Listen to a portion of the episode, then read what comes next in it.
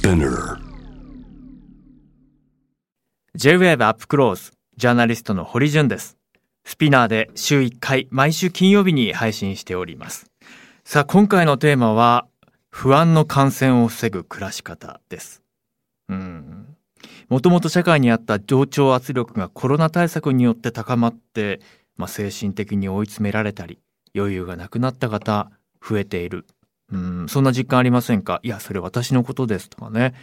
いや僕自身もやはりこう様々なこう不安が周りにあるとせき立てられるようにしてあれもしなきゃこれもしなきゃでもこれできてないなあれできてないなというふうに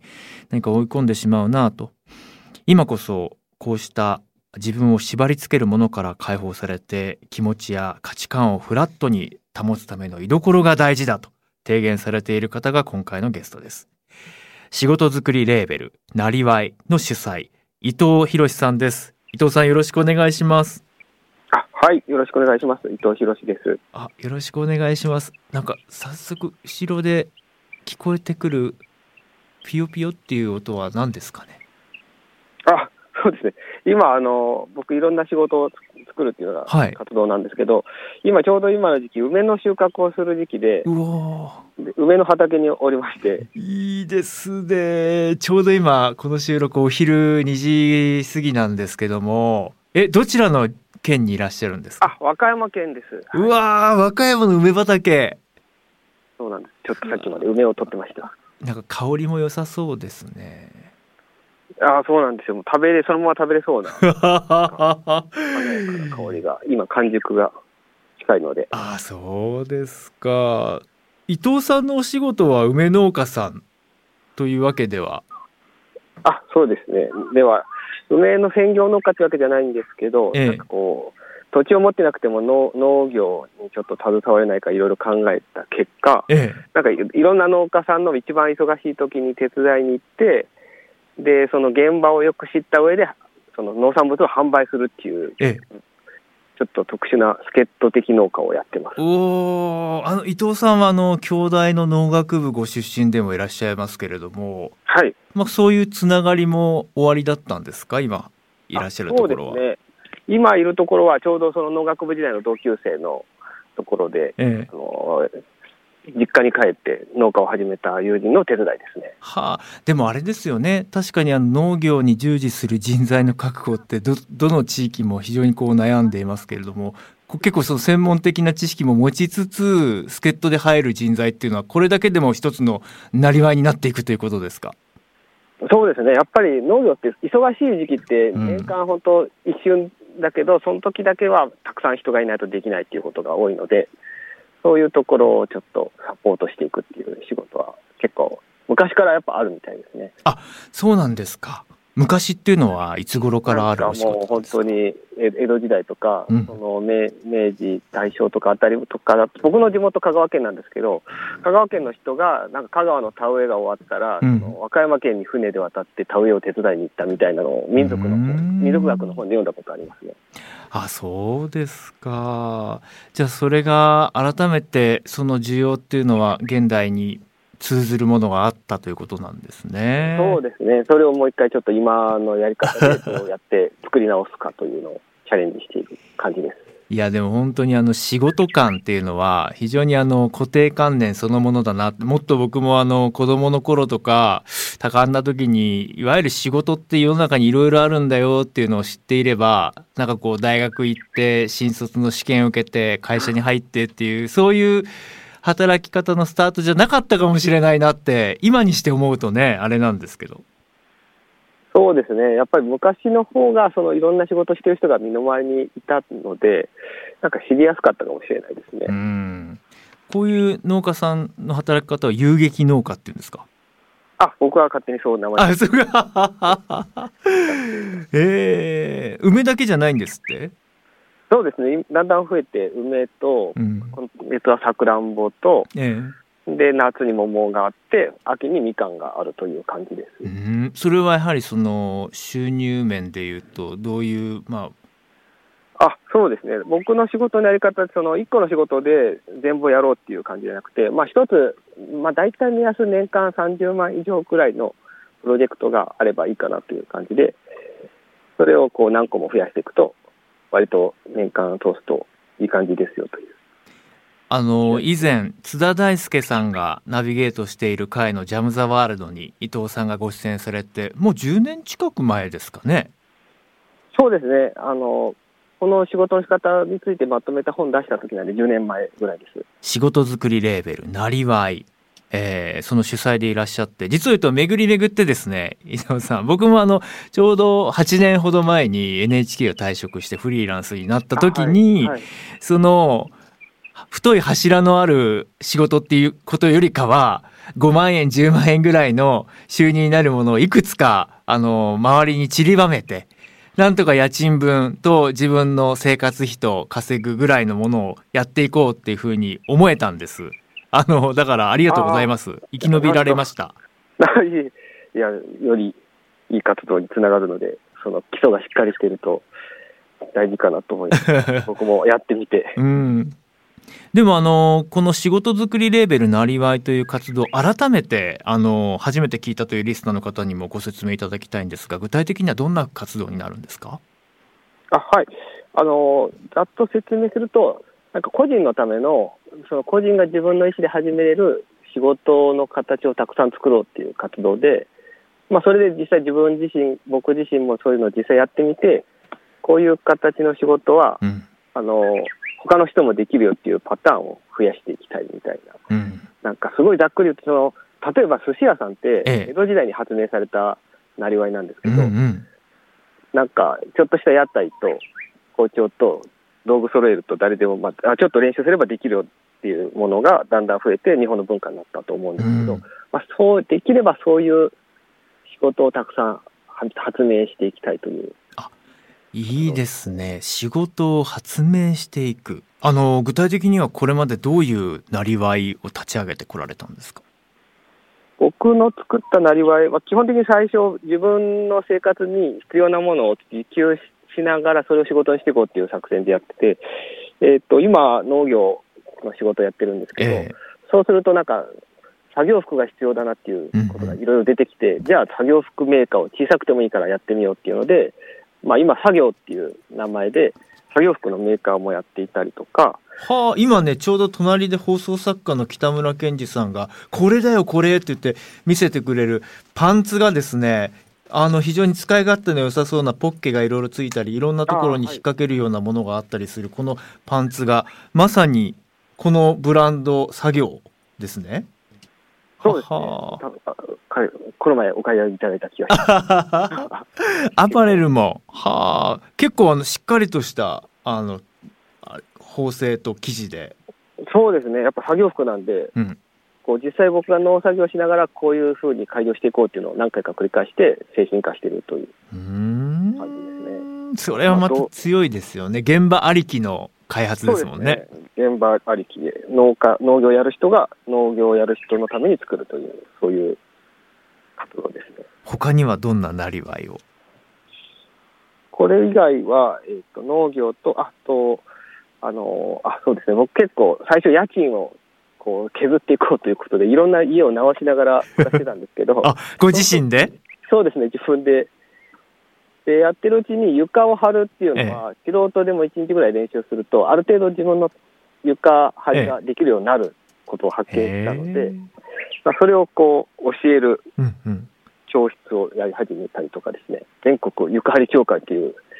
なんかちょっと大げさな名前をつけた サークルがあるんですけど。へえ、全国床張り協会。え、これはその教会ではどのように活動を続けるんですか？はい、あの、床を張り、ええ、世の中にはなんと床を張り張れるようになりたい人が結構いて、ええ、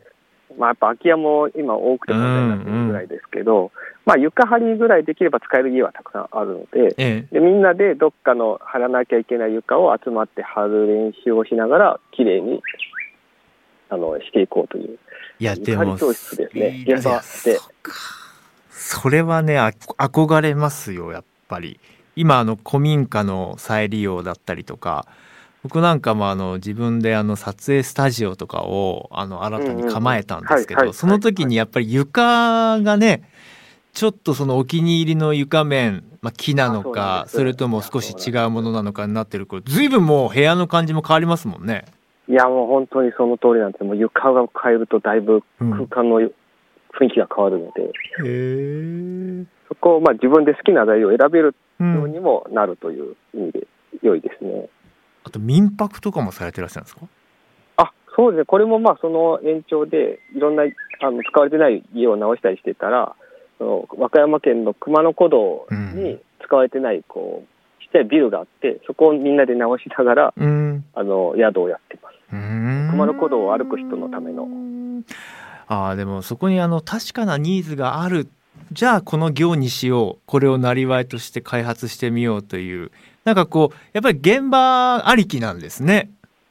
そうですね。なんか、実際、素材を見つけて、それをどう加工しようかという感じで考えてやってます。でもあの昨今まあコロナでテレワークになったり今までの業が今までの業態でそのまま続けられなくなっていろんなことにチャレンジしたいなって思われてる方も今本当に増えたと思うんですけれどもそういう状況をご覧になっていかがですか？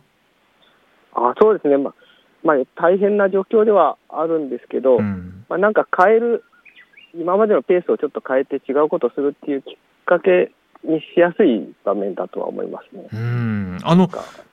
伊藤さんご自身はどういうきっかけでこの今のその働き方なりわい開発、まあ、そんな暮らし方になっていったんですか、僕の場合は、一番最初は本当に、あの、大学の時、環境問題の勉強をやってたんですけど、うん。その中でいろいろ考えて、なんかあまりにも世の中がすごい大規模な産業とか、うん。まあ、ビジネスばっかりになっていくと、結局それが根本的な環境破壊の原因じゃないかなと思い、うん。なんかもうちょっと個人が主導権を取れるようなうん。仕事のあり方っていうのを考えないといけないなというのがスタートですね。ちょうど時代で言うと15年から20年前ぐらいの間ですか？そうですね、20年前ぐらいですね。いやでも今でこそね持続可能な開発目標とか SDGs とか、はいはいそういうキーワードでやはりこの大規模集約型ではなくて、うんその地域に合ったその人に合った多様なかつまあ持続可能なありようというのが言われるようになりましたけれども、はいその走り中の走りっていうのを地でやってこられた感じですね。そうですね。僕、年代的な話で言うと、うんやっぱ高校生の頃って結構いろんな事件があって、うんあの阪神大震災とか、えっ、と、地下鉄サリン事件とかですね。で、まあ、ちょうど、まあ、これ単純ですけど、宮崎駿さんのもののけ姫の公開の年とかが高校の終わりぐらいとかで、まあ、真面目にそれを受け取って、じゃあどうするかを考えてしまったという感じですね。でも分かります僕もあの多分伊藤さんと僕2歳違いで1977年生まれなんですよはい。同じようなことを思ってましたまあくしくも僕はあの NHK 行きましたけれどもただやっぱりなんかこれまでの資本主義のあり方とかにもしくはその社会構造にすごくこうエラーがあるんじゃないかなってやっぱり思ってましたね。あの、ね働き方っていうのは随分その先ほども少し触れていらっしゃいましたけれども昔はたくさん仕事の種類があったそうですね。あ、そうですね。それで、なんかいろんなことを勉強している中で、すごい昔の農村の生活とかをよく取材している、まあ、古い雑誌があって、ええそれを見ると、なんか大正時代に統計を取ったら3万3 5千ぐらいの種類の職業が登録されてたみたいなんですけど、うんまあ、今は、まあ、いろいろ統計の取り方単純化したのもあるんでしょうけど、ええ2000ちょいぐらいしかなくなってて、うんなんかこんなに仕事の種類が減ってるのかっていうのは、まあ、単純に驚きがあって、そう考えても、なんか一人一役じゃこれはできないので、うんまあ、やっぱりいろいろ見てると、まあ、村で一人の人が3役ぐらいの仕事をしてたみたいなのを、うん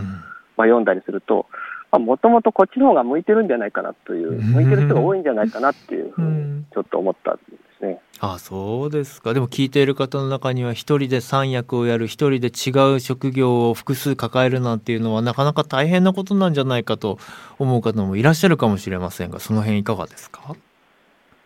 そうですね、なんかそれめっちゃ忙しくみ、なんかたくさんやってると本当になんか大変ですけど、うんなんか、なんでしょうね、こう、この時期はこれに集中するっていうパターンとか、えなんか、村にいるとたまに頼まれる程度の仕事とか、まあそういう人間のペースに合わせた仕事が何個かあるっていう状態だったんだと思いうます。ん。いやそうか。だからその自分の思考やだったりとか自分の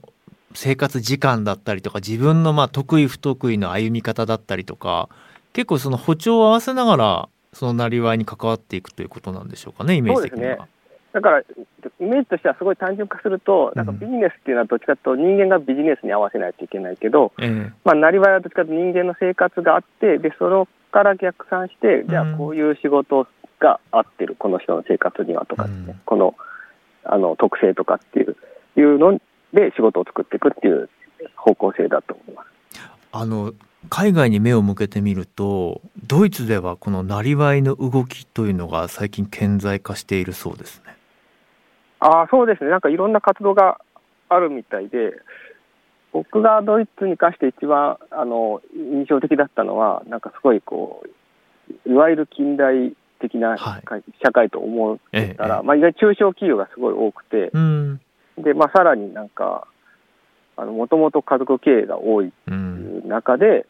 まあ、その、ちっちゃい会社がそれぞれ腕を磨いて連携し合うことで、まあ、一応今のところユーロの中ではドイツは比較的好調といううん。状況みたいで、で、自営業がちょっと増えてるんですよね。あそうなんですか。どれぐらい増えてるんですか？もう、まあ、ちょっと微増で、だいたい10%ぐらい自営業がじわじわ超えたか超えなかったかっていうぐらいなんですけど、日本の場合はもう自営業ボンボン減ってるっていう感じで、うん。なんかそこになんか違いが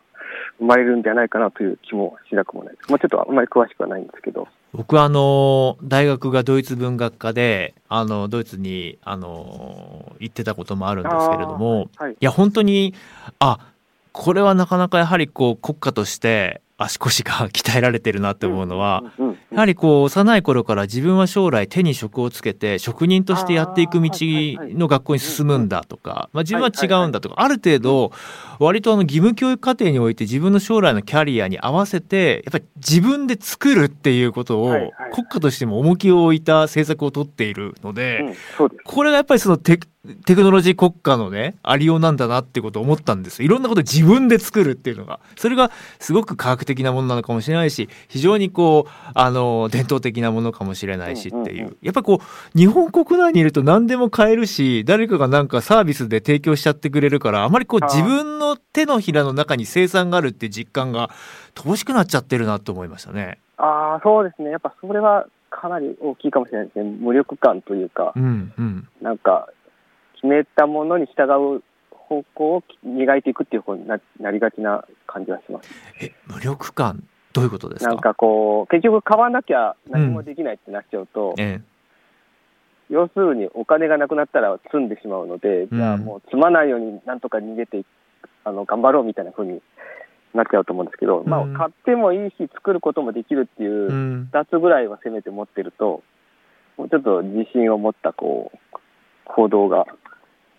取れるようになるんじゃないかなという感じがします。そうですね。だって今の伊藤さんのね、お話、なりわいの事例を少し聞いただけでも、基本的には、その、あるものをさらに自分たちでさらに作っていくというような感じですもんね。そうですね。で、それもなんか探してみればうん結構できることはあるっていうのをやりながら僕も見つけてきたっていう感じなんですけど、最初の頃なんてその床を自分で貼れるっていう発想自体がまだは浮かばなかったので、うん。で、いろんな人に話すと、あ、貼ろうと思って貼れるんですか？みたいな感じで驚かれるのを聞くと、ええなんか気がついていないだけのこともすごい多いんだなと思います。そうですね。でもなんかあの、くしくもコロナ禍でステイホームの時間が増えた時って、結構 YouTube のコンテンツとかでもいろんなものを自分で作るとかね、ね、増えましたし、それの需要って高まったなっていう感じはありますよね。そうですね。なんかそういう意味では、な誰しもが何か手を動かして作ってみて、そこからまた、あの、いろんな方向に考えが、あの、及んでいくんじゃないかという気がします。ですね。10年前にね、提唱されたなりわいが今こそなりわい革命というか、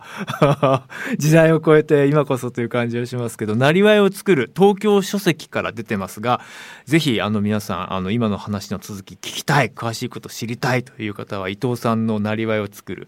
え手に取ってみてください。で、実はそんな伊藤さんの、まあ、あの、なりわいを作るの続編とも言える本が、東京書籍から今年3月出版されました。で、今度は何かというと、居所を作る。えー乱世で正気を失わないための暮らし方。まあ、本の帯に不安の感染を防ぎ思考の健康を保つとあります僕も先ほど拝見して拝読してなるほどなと最後にあの正気を保っているだけでも素晴らしいことですよっていうふうにエールを送っていただいてましたけど。これは具体的にはどういうことなんですか？あのこの本はですね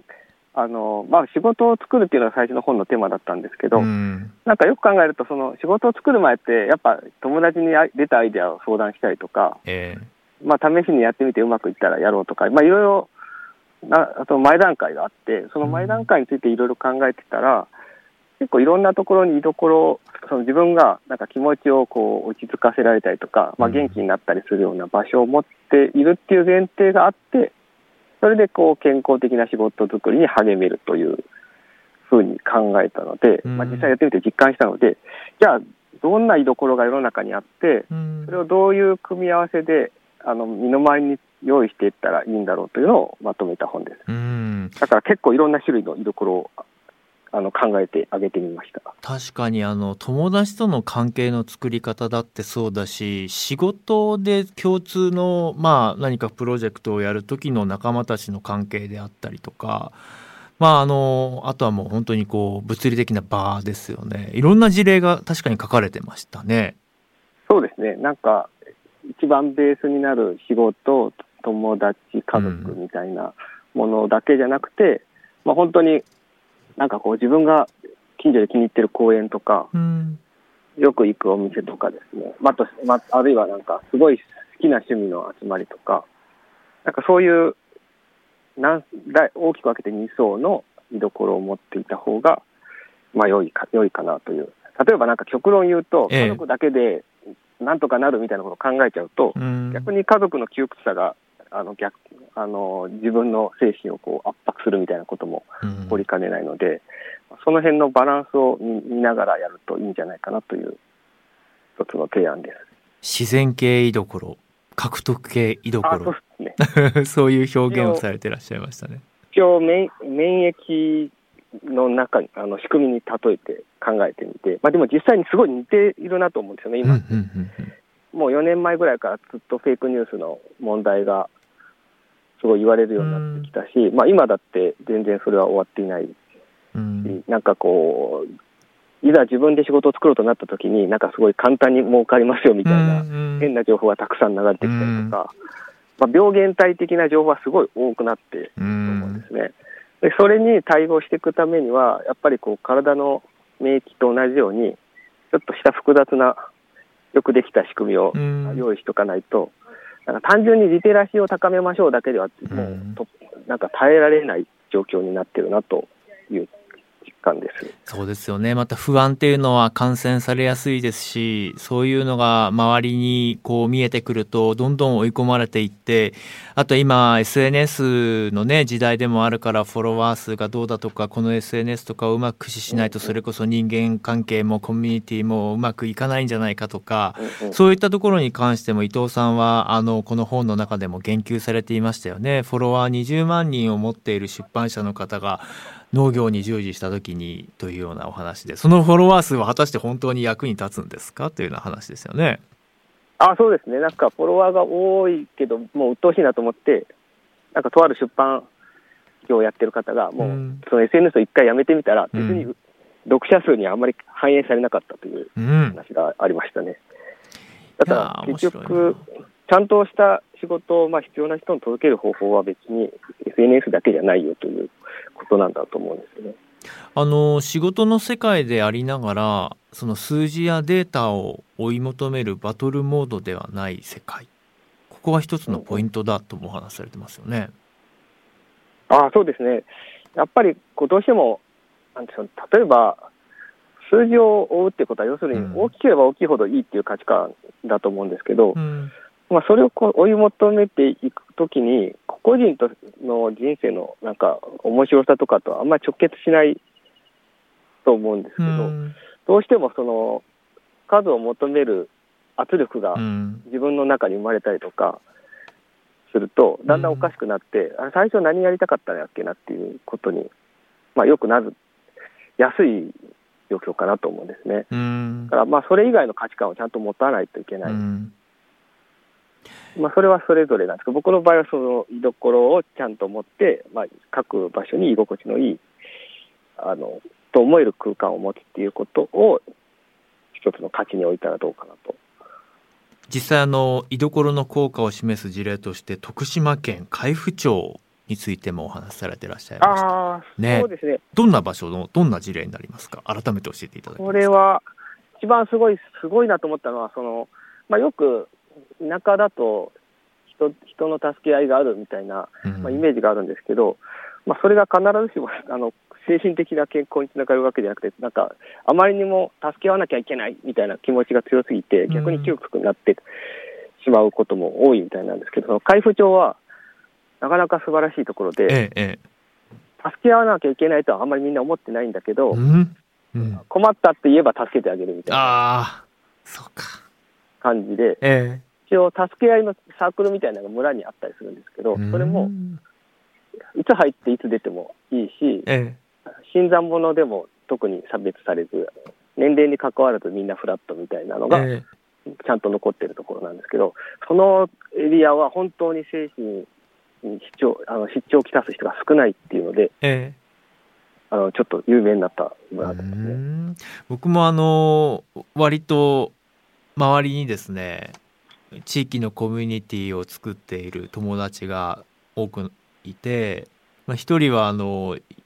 緩い移住っていうのを提唱していてそれぞれがそんなに役割を背負ってそこにいるわけじゃないんだけれども何かあった時に「あそれ僕やっときますよ」っていうような移住の仕方だったりとか、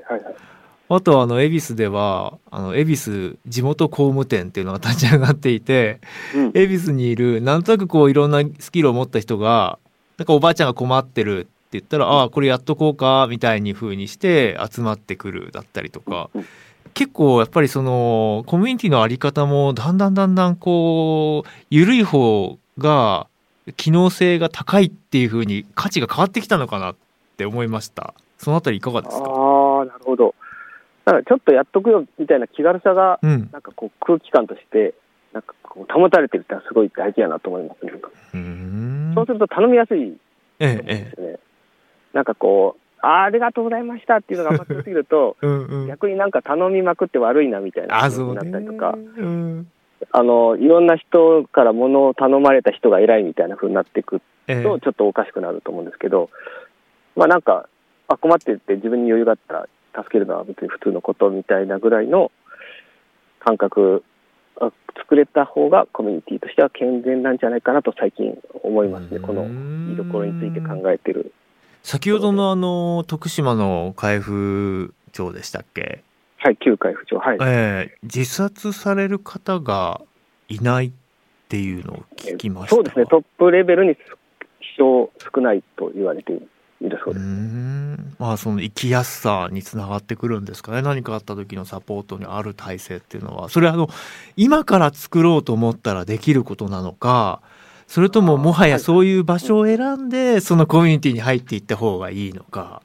これはどうなんでしょうね。それはどっちもあるあると思うんですよね。あそうですか。ただ、うんうん。あのーなんでしょう、自分がどっか移住したいってなった時に、それを選ぶ基準の一つには確実にうんな、してもいいかなとも思いますね。うんその雰囲気を見て、うんなんか助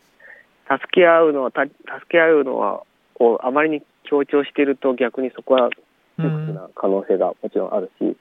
そんなことはなんかわざわざ言わないぐらいの方が、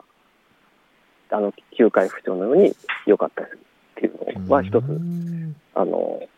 ポイントとして考えておいてもいいかなと思うんですね。で、自分たちがコミュニティ作る場合も、なんかた、結果、結果として人が助け合うことはまあ良いけど、それをええ。あんまりこう、強調しすぎて、なんか、やらなきゃいけないみたいな風にすると、うん。おそらく窮屈になるだろうなっていうのは参考として取っといてもいいかなと思います。例えば今リスナーの皆さん今聞いてくださってる皆さんが一番手軽に始められる居所作りというのはどういうところにありますか？一番そうですね、うーん、もう本当に手っ取り早い、一番無料でできるものといえば、まあ、もうすでにできてる、結構みんなできてるけど、無意識にやってること多いんですけど、うんまあやっぱり自分の好きな公園を身の回りで歩ける範囲で見つけるっていうのは、一番手軽でいいと思います。うん。どうしてですか？なんか、まあ無料なんで、とりあえず思い立ったら歩いて行って、ええそこに座ってれば良いですよね。えで、でもそれは結構侮れなくて、えまあここに理屈をつけるのもあんまり好きじゃないですけど、例えば自然環境の中で20分ぼーっとするだけで。すごい精神力がか、あの、精神のストレスが回復していますみたいな、うん。あの、研究とかあったりするんですけど、うんまあでも座ってるだけで落ち着ける場所っていうのをこう近場で見つけるっていうのは公園は一つの一番手っ取り早いものかなと思いますね。いやー確かにあのこの間あの建築家の安藤忠雄さんと公共とは何かパブリックとはどういう場所なのかということについていろいろちょっと対談をしたことがあって僕自身公共放送出身なのでうん。パブリックとは何かっていうのがいつも気になってるんですけど安藤さんは声が出てるところだよっていうふうに言っておられました。声が出ているところっていうのは聞こえてくるでしょって。誰かがねコミュニケーション取るじゃないんだよ。聞こえてるっていうのがパブリックの良さなんだよ、聞こえてきたものがへえなるほどねっていうふうになる。だからそれがはい、はい。パブリック公共だと思うよ。だから静かなところはダメだねなんて言って、あ。えーもっと声出せばいいんだよみんなって言ってましたけど、ああ、なるほど。そういう意味では、まあ、公園はまあ、良い公園って多分その人にとって、うってつけといえば、あの、例えば、周りでおしゃべりしてる人がいるのを、ちょっと遠くで聞聞こえちゃうわけですうんうん。そういう距離感でなんか、あの、入れる場所っていうのは大事だと思いますね。なんかそこになんかただいる人を排除するとか、えなんか公園を商業化、商業施設化するとかっていうのは、ーうん思った以上にマイナス面が大きいことなんだろうなとは思います。はあついついね過剰にその公園に目的を背負わせてしまったりとかすごくこう機能を充実させようとするようなそういうありようじゃない公共空間っていうのが大事だということですかね。そうですね。やっぱそれを考えて作っていくことが必要なんじゃないかと思いますね。うんあとあの仕事仲間と作る居所という点では何かありますか？あそそうですね。だから、そういう意味では、その、まあ、仕事すると必然的にコミュニケーションを取らざるを得ないと思うんですけど、まあ、その中でも、あの、なんか、こう、その場にいて、まあ、よ良い気分になれるような環境設定っていうのは工夫できるかなと思いますね。ななんか、例えば僕の場、僕がやってるやつだと、うん僕一応一人で、あの、個人事業をやってるんですけど、えまあでもずっと一人の部屋で仕事してても面白くないのでえ、えあの、仲間で、ちょっと大きめのシェアアトリエを借りて、まあ、みんなバラバラ別々に自分の仕事してるんですけど、同じ空間で仕事をしたりとかしてますね。そうすると、まあ、まさに自分と関係ない会話が 始まってく。るという、あの業界はこういう感じなのかとか、うんうん仕事しながらなんとなく雰囲気が伝わるという、ちょっとした公共空間を作ったりしてます。いやー面白い公共空間っていうのはやっぱりこう様々なんだなっていうあんまりここもすごくこう固定観念に縛られる必要がなかったんだなっていうのを今ね、うんうん聞いてて目から鱗でしたけどそうですね。もともと日本人はこの結構居所を持つっていうのは得意な文化歴史があるみたいですね縁側とか。はい、はい。そうですね。前がすごいわかりやすいですけど、ああいうのがちゃんとこう、普通の家に、うんなんか文化として組み込まれてるってことは、え縁側作ると、まあ、家に上がり込まないええ程度の距離え感で、そうだよねそうだよね確かに確かに。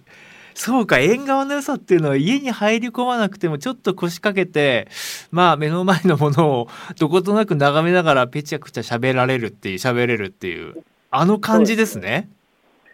そういうのが自然に、まあ、いろんな面で自然に生まれるうようにん。できているんだと。なんか応用としては、ええ。最近聞いてすごい面白いなと思ったのは、その、ある老人福祉施設で、まあ普通ぶあの壁に囲われてるんですけど、はい。まあ、それをぶち壊して、えその敷地にベンチを置くと、なんとなくこう、施設に入ってるお年寄りも、ええ。ベンチに座ってる人を眺めたりとか、そこにお孫さんが通学中通って、窓越しにちょっと会話できると。いちいち面会の予約とかしなくても。あなんかそういうここととかも、やっぱ工夫の一つではああるなと思いました。あ面白いなやっぱりちょっと自分の中のオンとオフの境界線とか白か黒かの境界線とか正解不正解と思っていたものの境界線に一回またがって立ってみるっていうのがいいのかなって今聞いてて思いました。あそうですね、そういう境界線をちょっとこう、うん、間になんか、例えば本当にベンチ1個置くだけで、え居所が発生する可能性とかあると思うし、僕最近やってる活動だと、ブロック塀っていうのが日本すごい多いので、ブロック塀。すごい狭い敷地をわざわざブロック塀で仕切ってるから、それをみんなでハンマーで壊そうっていう活動をやってるんですけど。いいですね。でも、ブロック塀1個壊れるだけで、うん、通りがかった人とのちょっとしたアイコンタクトが生まれたりとか、えーえー、まあ、その分広くなった庭でバーベキューするとかがやっぱできるようになるので、えー、壁を壊すことでも変わる景色というのはあるなと思います。そうですね。いや、ちょっとまだまだ聞いていたいんですけれども、あの、ぜひ皆さん、あの、さらに詳しいことを続きも読みたいという方は、東京書籍から出ております。居所を作る、乱世で正気を失わないための暮らし方。伊藤さんの本、手に取ってみてください。いや、今日はちょっと居所となりわいについてお話伺えてよかったです。ありがとうございました。ありがとうございました。この後はまた、あれですか？梅の収穫作業などに戻られるんですか？あそうですね、はい、すぐ梅の収穫に戻る すいません、作業の合間に。それこそね、時間の境界を取っ払ってまたがってお話を伺いましたけれども、ありがとうございました。はい、こちらこそありがとうございました。今回は仕事作りレーベル、なりわいの主催、伊藤博さんに伺いました。